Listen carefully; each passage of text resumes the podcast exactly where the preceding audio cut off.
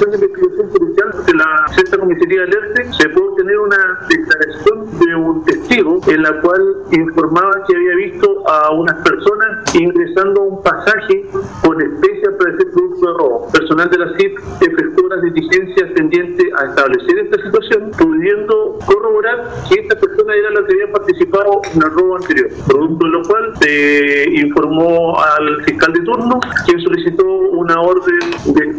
a domicilio, lo cual se llevó a cabo con personal especializado del GOPE de Puerto Montt, donde se recuperaron especies, bastantes especies, las cuales posteriormente fueron acreditadas por parte de su dueño